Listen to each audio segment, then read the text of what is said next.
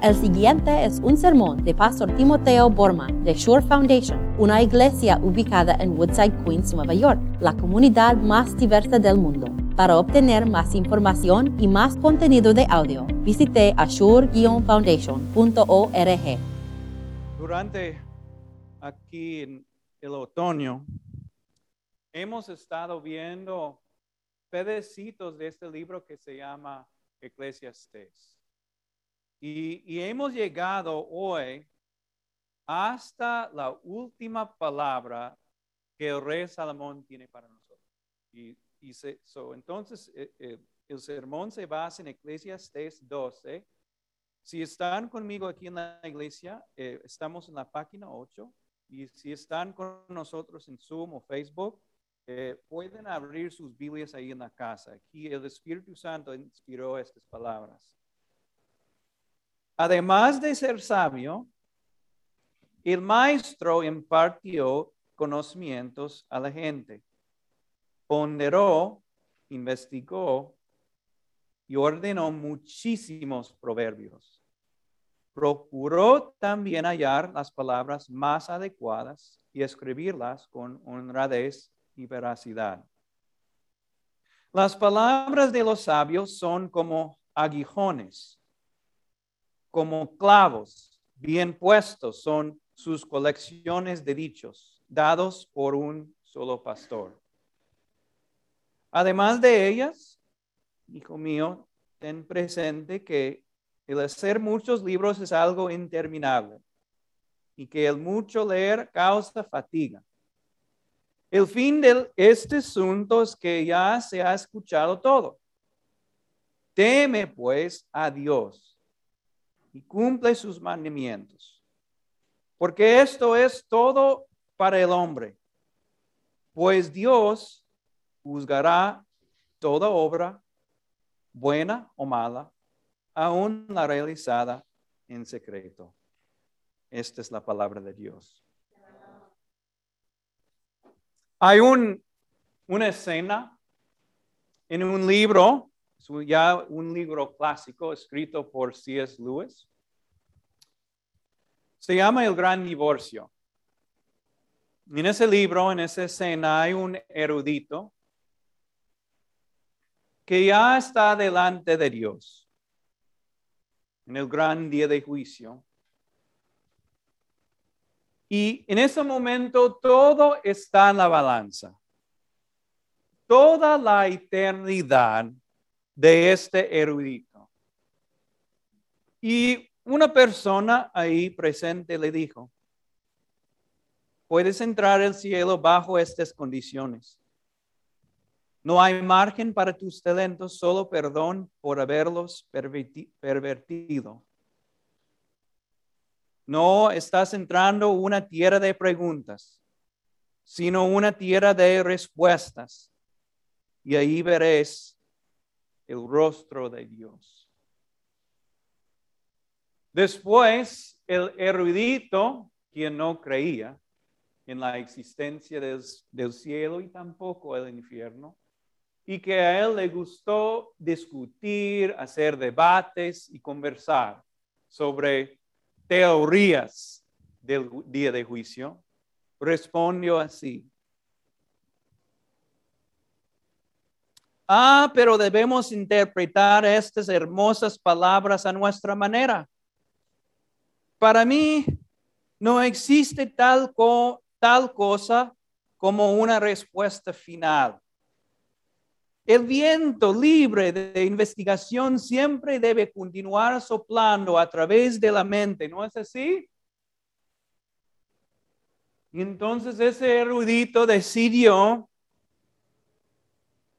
irse al, al infierno por su propia cuenta y continuar discutiendo y haciendo sus debates. Decidió no entrar al cielo por la gracia de Dios. Y con esta escena, que es una escena para mí bien poderosa, C.S. Lewis pone al fin todo debate, toda discusión sobre si existe o no el infierno y también el cielo. Y Salomón con él está de acuerdo, honestamente. Con estas palabras está poniendo un fin a toda discusión, a todo debate, porque sí vendrá un día de juicio. Sí vendrá. Durante, hemos visto, durante 12 capítulos aquí en Eclesiastes está buscando la verdad. Eh, eh, eh, Salomón está viendo, preguntando sí o no. Pero cuando llegamos al fin de su libro, ¿qué dice? Versículo 14. Pues Dios juzgará. Y estamos ahí, así termina el libro. Estamos ahí con cualquier lector de este libro con el hecho desnudo de que Dios nos va a juzgar algún día. Y ahí nos deja en silencio para considerarlo y pensarlo bien. Sí existe un juicio final. Y les puedo mostrar esto de muchísimas maneras. La verdad es que el juicio final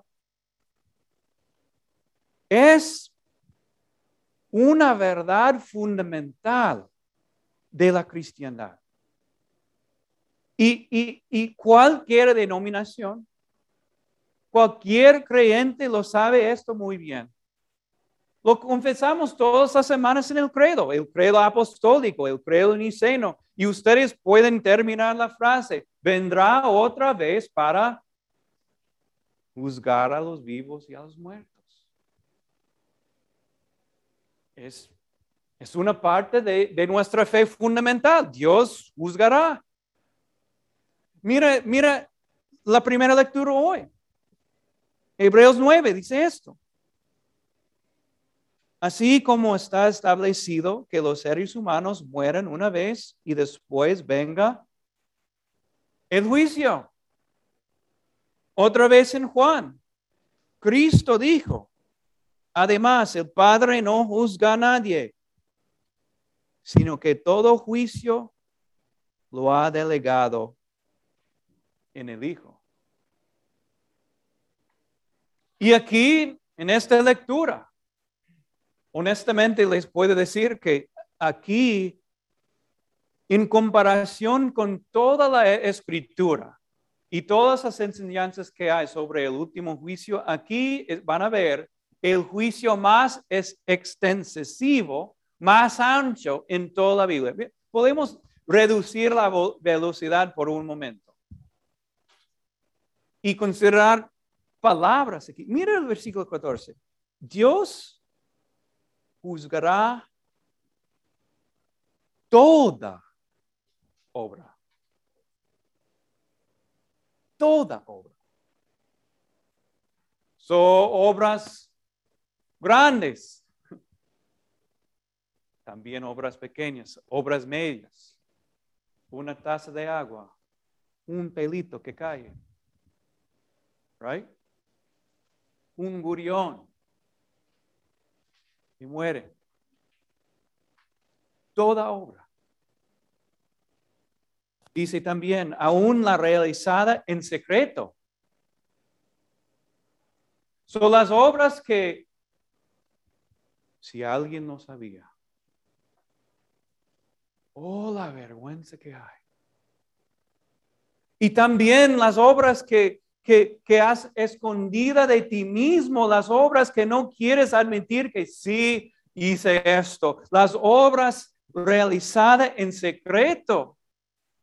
Mire qué tan extensiva, extensivo es el juicio final. Obras buenas, obras malas. Toda obra será juzgado algún día por Dios. Ahora, esto significa muchas cosas para nosotros en este momento. Eh, significa esto para mí. Que Dios algún día me juzgará por este sermón. Es así. Me va a juzgar por mis palabras, por mis doctrinas, por mis motivos, por eh, el estado de mi corazón. Dios me juzgará. Y, y las iglesias cuando están buscando un pastor, ¿qué están buscando muchas, muchas veces? Están buscando un pastor que, que, que, que proclama la palabra de Dios poderosamente y de manera relevante. ¿No es así? Cualquier iglesia quiere algo así. Pero ¿saben lo que un, un pastor quiere? Oyentes poderosos. Buenos oyentes. O sea, ustedes, yo, no, no solamente yo seré juzgado por eso, ustedes también. Van a ser juzgados por cómo reaccionan a este sermón. Si se duermen durante el sermón, si escuchan el sermón, si, si rechazan la palabra de Dios que están escuchando, si, si aceptan la palabra de Dios y, y reaccionan diciendo, wow, Señor, ayúdame, los oyentes también serán juzgados. Serán juzgados por la manera en que oran hoy, la manera en que ofrenden hoy con su dinero. Toda obra, dice Eclesiastes. Toda obra. Y podemos, pues, no, no tenemos tiempo, pero podemos repasar los diez mandamientos si están asistiendo a la iglesia o no, si están asistiendo a la iglesia, si están orando o no orando, si están fornicando o, cometiendo adulterio, si están robando o no robando, si están calumniando o no calumniando, y si tienen corazones codiciosos y envidiosos, Dios nos juzgará. Todo obra. ¿Qué podemos hacer entonces?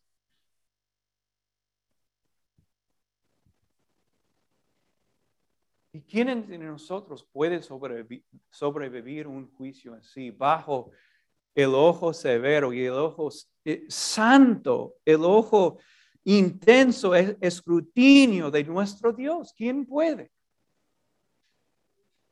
La verdad es que si, si uno entre nosotros tiene la intención, ok, yo voy a llegar delante de Dios Todopoderoso en su trono algún día, en este momento, sin Cristo, no tengo esperanza para ti. La verdad es que no, no tengo, si, si, si tú estás pensando, pero yo soy una buena persona, ¿cómo, cómo que es Dios, Dios me, va a juzgar? Si, si tu plan es llegar al trono celestial con tus buenas obras, no tengo, no tengo esperanza para ti. Pero para nosotros, para nosotros, quienes llegamos a Dios, el juez, con Cristo Jesús y su sacrificio. ¡Wow! La esperanza que hay. Porque no tenemos un Dios lejitos. El rey Salomón a, veces parece que nos está enseñando que Dios es un creador y se alejó y no volvió. Aquí por la primera vez en el libro, ¿cómo se llama Dios? Mira, mira el versículo este, 11. Dados por un solo pastor Y nadie puede ser un pastor lejitos. Un pastor tiene que estar cerca para guiar con su bar, su bástigo. Y nuestro buen pastor, por supuesto, es Cristo Jesús, quien se entregó por los, por las ovejas. Y en su sangre, como Cristo dijo, ya el juicio ha pasado para el creyente. Dios, por toda cosa que hemos hecho, mala y buena, nos ha perdonado. Entonces podemos decir, el juicio sí está muy ancho, pero más ancho todavía es la gracia de Dios. Donde los pecados estaban abundando más y más la gracia de Dios en Cristo Jesús. Y entonces, de una manera ver, verdadera, podemos decir, ya estamos viviendo después de- del juicio final en Cristo Jesús. Ya estamos viviendo después del fin del asunto. Alabado sea Dios. Entonces, ¿qué queda para nosotros en vista de, este gran día de juicio? Tres cosas. Y, y estas tres cosas no les van a sorprender. Fe, esperanza y amor. Fe en este sentido. Fe en este sentido. Yo te- que yo tengo fe en el Cordero de Dios que quita el pecado del mundo. Soy salvo. Pero fe en este sentido también. Hay un segundo sentido. Hay algunas personas aquí que han sido abusados, lamentablemente. Que algunas personas aprovecharon de ti. Algunas personas tal vez te violaron, te robaron, te, te trataron como basura. ¿Y qué dice la fe? La fe dice, mi Señor ha visto todo y algún día vendrá para juzgar. ¿Saben lo que esto se llama? Vindicación. Algún día el Señor nos va a vindicar completamente. So, vamos a tener fe en nuestro perdón y también en nuestra vindicación. So, vamos a empezar con fe, pero vamos a seguir con esperanza. El cristiano, el creyente, tiene la esperanza más grande en todo el mundo. Piensen en eso. El Señor en Cristo Jesús nos ha dado alegría que va a durar, durar por cuánto tiempo? Toda la eternidad. Y nosotros como mortales, ¿cómo podemos comprender esto? Wow, el Señor me ha dado eternidad. Los poetas, hasta los poetas sufren, tratan de, de- de explicar cómo, qué tan grande es ese re- regalo. Y voy a tratar de explicar qué tan grande es ese regalo de la eternidad. Un poeta escribió esto.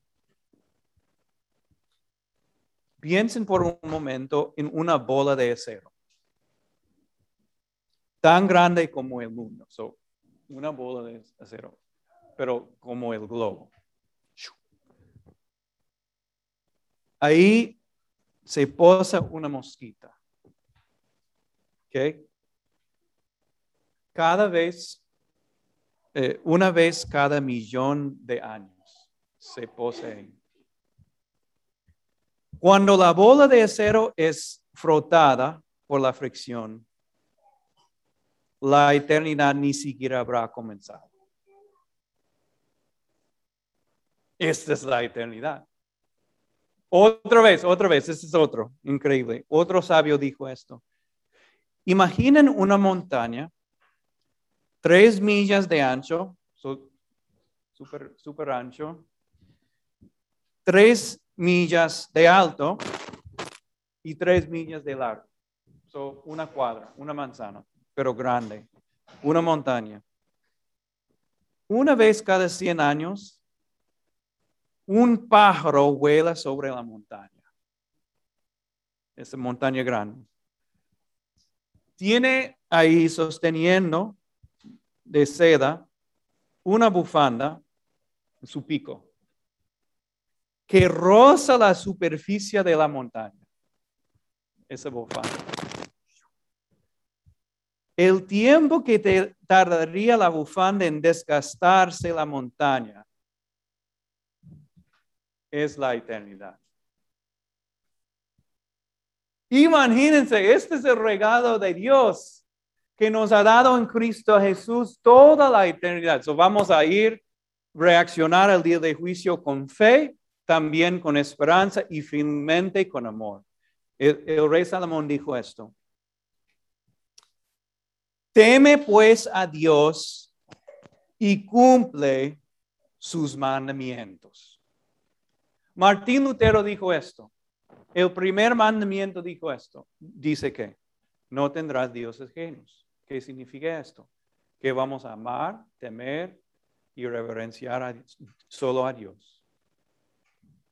So, primero vamos a amar a Dios por todo lo que Él nos ha hecho. Vamos a temer a Dios. Pero segundo, vamos a obedecer sus mandamientos. ¿Qué significa obedecer los mandamientos? Cristo dijo, el resumen de los mandamientos es amar a Dios sobre todas las cosas y amar al prójimo como a ti mismo.